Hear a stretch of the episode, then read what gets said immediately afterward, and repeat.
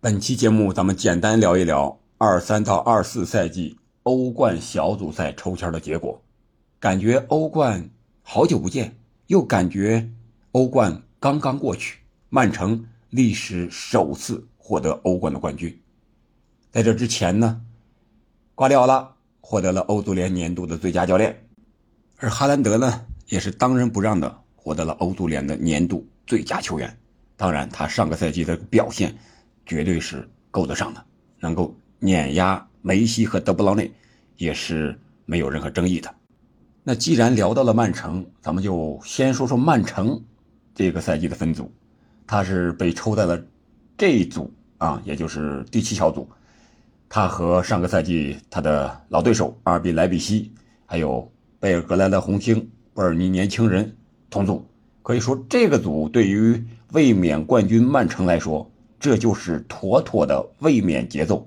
过多的不说，曼城在瓜帅的带领下，他是越来越稳定，特别是在联赛，而在欧冠这种杯赛之中也有了突破了，是吧？最终夺得了冠军，说明他这支球队实力越来越强，打法越来越稳定成熟。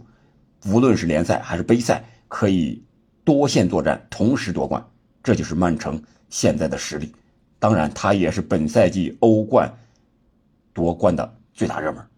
过多的不讲了，然后咱们从 A 到 H，再从头到尾聊一下，简单一点啊。死亡之组是 F 组，巴黎圣日耳曼、多特蒙德、AC 米兰和纽卡，咱们放在最后聊。A 组是拜仁和曼联、哥本哈根、加拉塔萨雷，大家感觉怎么样？是不是有点不是冤家不聚首的感觉？拜仁和曼联，九八到九九赛季欧冠决赛，曼联最后时刻凭借贝克汉姆的两个角球，加上超级替补索尔斯克亚还有谢林汉姆啊，二比一逆转了拜仁，夺得那个赛季的欧冠的冠军。也是从那时候开始，我彻底的爱上了足球，可以说有很多很多年了。这个赛季。拜仁和曼联终于又聚在一起了。可以说，这两支球队在这个小组突围应该是没有太大问题的。我想，这也是本赛季欧冠小组抽签欧足联安排最明白的一次。除了 F 组的超级死亡之组，其他的欧洲五大联赛的冠亚军球队，也就是第一和第二档的球队，几乎没有碰到什么像样的。对手，死亡之组可能也就是你碰上米兰和纽卡，那是一个死亡之组。但是米兰和纽卡这次第三、第四档又分在了一起，所以说出了一个超级死亡之组，那就便宜了其他的豪门。但是 B 组看塞维利亚、阿森纳、埃因霍温、朗斯，我觉得这组大家可能和我有同样的感觉。塞维利亚是欧联杯之王，阿森纳也是刚打欧联，是吧？是不是有点欧联的感觉？呃，但是我感觉啊，这个小组朗斯这个法甲的球队有可能会是那个搅局者。C 组那不勒斯、皇马、布拉加、柏林联合。皇马虽然是第二项球队，但是我觉得他这个签儿绝对是和曼城不相上下的上上签。那不勒斯上个赛季欧冠表现不错，这个赛季换帅了，到底怎么样呢？可能。皇马也会一骑绝尘。D 组本菲卡、国米、萨尔斯堡红牛、皇家社会，这个组可能是有点小死亡之组的感觉。皇家社会在西甲的球队历来不好打，再加上国米上个赛季的亚军，但是本赛季已经大换血了，战力如何谁也不知道。本菲卡呢，哎，有点高开低走的意思。上个赛季，再加上一个萨尔斯堡红牛，我觉得这个小组啊。还有可能，真是出现意想不到的结果。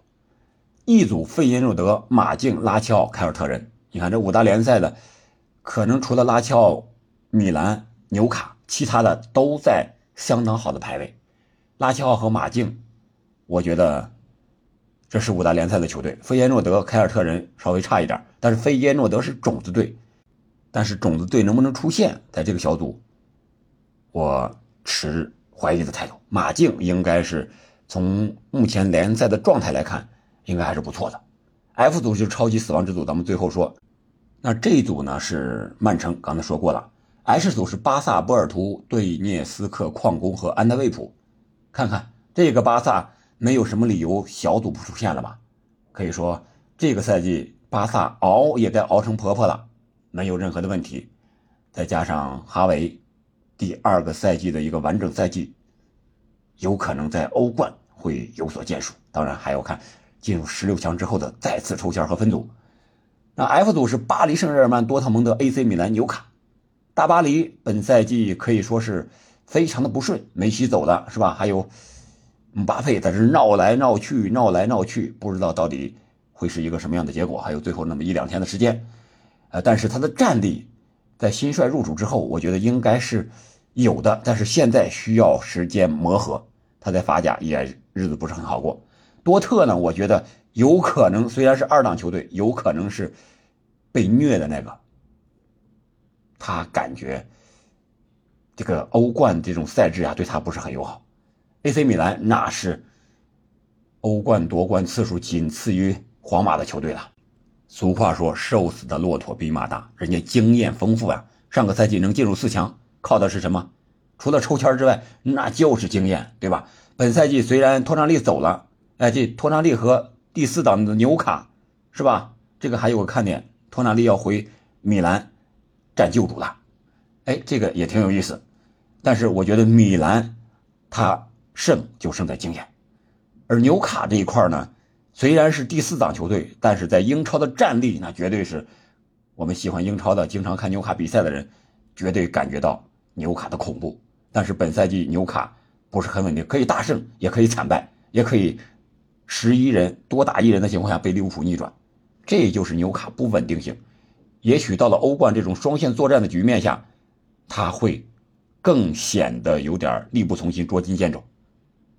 个人看好大巴黎，这是实力上我个觉得还是比较突出的一点啊。如果姆巴佩在的话啊，如果他们内部能够没有任何问题的话，而多特呢是少了贝林厄姆，那谁能顶上来呢？穆科科，还是阿德耶米，还是？另有其人，这个值得到时候再考验一下。目前我是看好大巴黎和米兰能够小组突围，在超级死亡之组。那你觉得超级死亡之组谁会最终出现呢？欢迎在评论区留言。好了，本期节目咱们就简单一点、抛砖引玉似的聊到这儿。感谢您的收听，我们下期再见。